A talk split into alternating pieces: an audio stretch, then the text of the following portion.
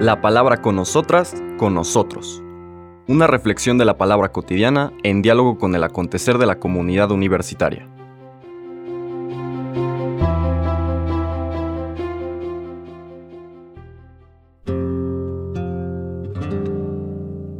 Hola, buenos días.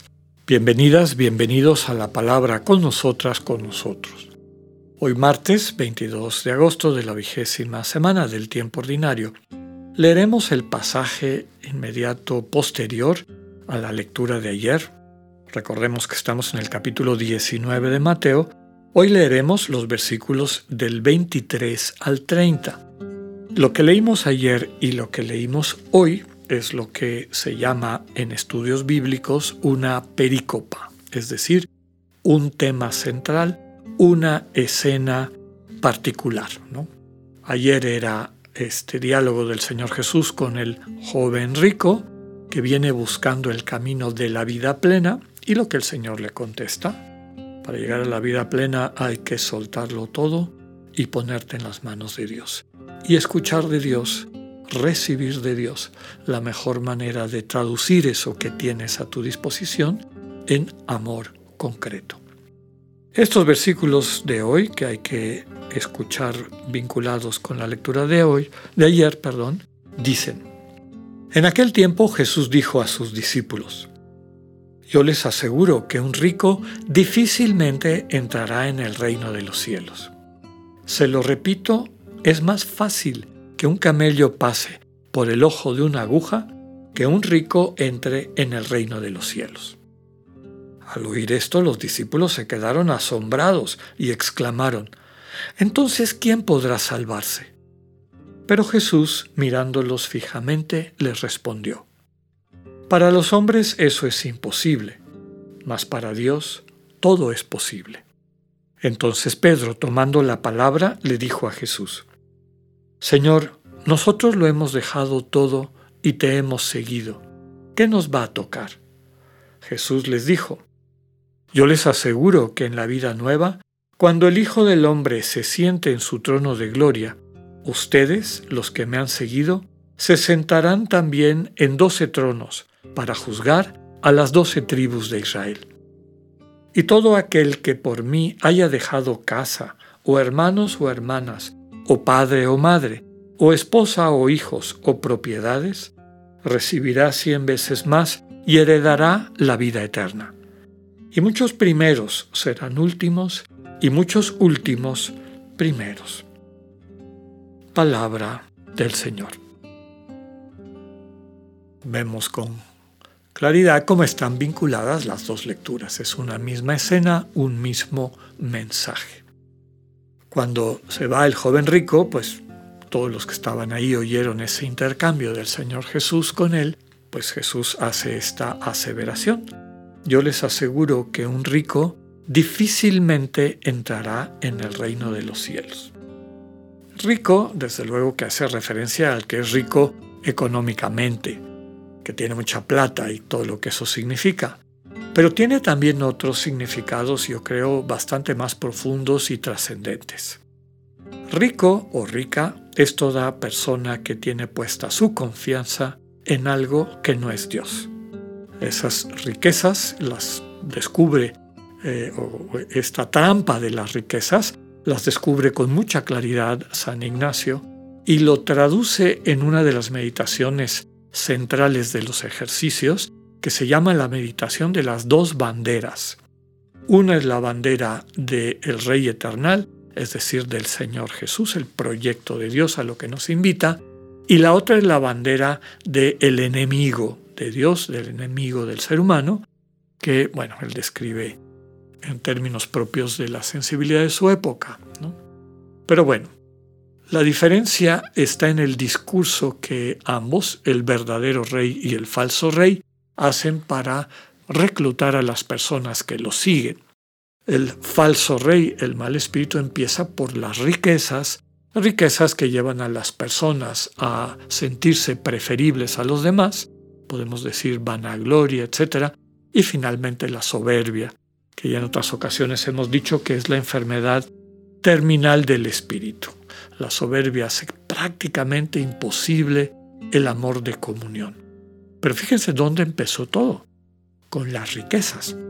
Cuando hablamos de riquezas, básicamente estamos diciendo aquello que tenemos a nuestro alcance, es decir, bajo nuestro control, pero que se convierte en un referente de seguridad. Un referente de seguridad porque le da sentido a nuestra vida. Hay gente para quienes ese sentido de vida, de seguridad, son los recursos económicos, y eso tiene sentido, porque con los recursos económicos se pueden comprar muchas cosas. Se puede comprar poder, se puede comprar fama, etc. Hay muchas cosas. Y tal vez por eso es el más atractivo como trampa para quedarnos vinculados a esos recursos como si fueran el sentido de nuestra seguridad, el sentido de nuestra vida. Hay otras personas para quienes su imagen es fundamental, hay otras personas para quienes el poder, es decir, el control sobre las demás personas, el poder imponer su punto de vista es lo fundamental. Y desde luego que estas distintas manifestaciones tienen que ver con la forma como su ego se construyó. Recordemos que ego es esta visión falsa de sí mismo, de sí misma, que está sustentada en las heridas de desamor que hemos tenido. Para sobrellevar esas heridas, para no perder el sentido de la vida, nos fabricamos una imagen de nosotras, de nosotros mismos, enferma, enfermiza, que muchas veces nos lleva, aunque en algún momento de la vida nos puede haber servido para sobrevivir, eventualmente nos lleva a dificultar o imposibilitar las relaciones de amor que son las que nos llevan a la vida plena. Eso que el joven le preguntó a Jesús, ¿qué tengo que hacer para alcanzar la vida plena? Esa vida tiene que ver con el amor. En la meditación de San Ignacio nos dice que el verdadero rey, invita a los que lo siguen a vivir en pobreza, a tener una conciencia de pobreza. Pobreza, en otra meditación, habla inclusive de pobreza material, pero no es la fundamental. La fundamental es una actitud interna de sentir que no somos dueños de nada, ni siquiera de nuestra vida, ni siquiera de nuestra identidad. Lo que está en el fondo más profundo de quienes somos es nuestra capacidad de libertad.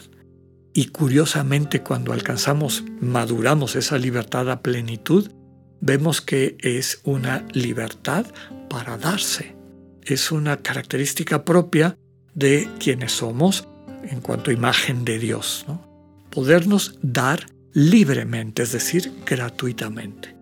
Y a eso hace referencia esta pobreza entregar, estar dispuestos a ver todo lo que tenemos a nuestro alcance, no como algo fundamental, irrenunciable, necesarísimo, que nos da seguridad y sentido de vida, sino todo como oportunidades para poder amar y servir.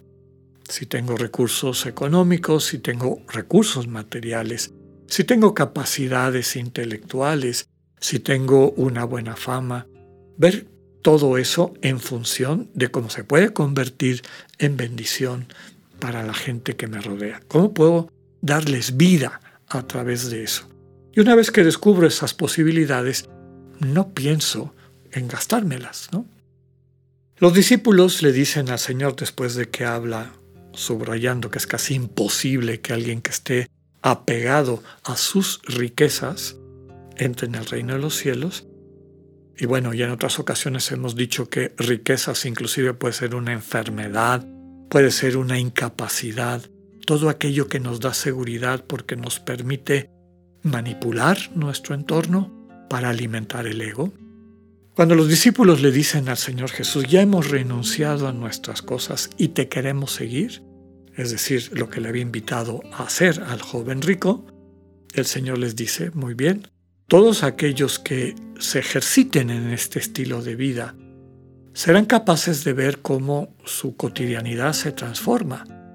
Aquello en lo que habían puesto su seguridad se dan cuenta que no tiene ningún sentido, sino que van a descubrir que lo que tiene sentido son estas relaciones de amor que van a ir construyendo.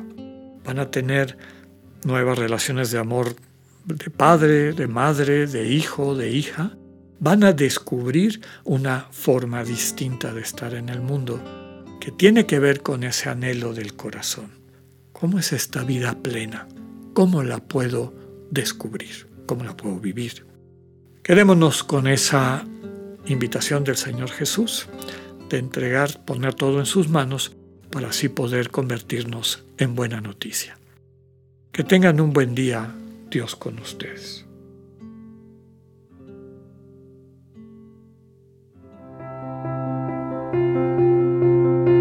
Acabamos de escuchar el mensaje del Padre Alexander Satirka. Escúchalo de lunes a viernes a las 8.45 de la mañana por radioiberoleón.com, a través de nuestra app gratuita para iOS y Android o por Spotify. Esta es una producción de Radio Ibero León en colaboración con el ITESO, Universidad Jesuita de Guadalajara.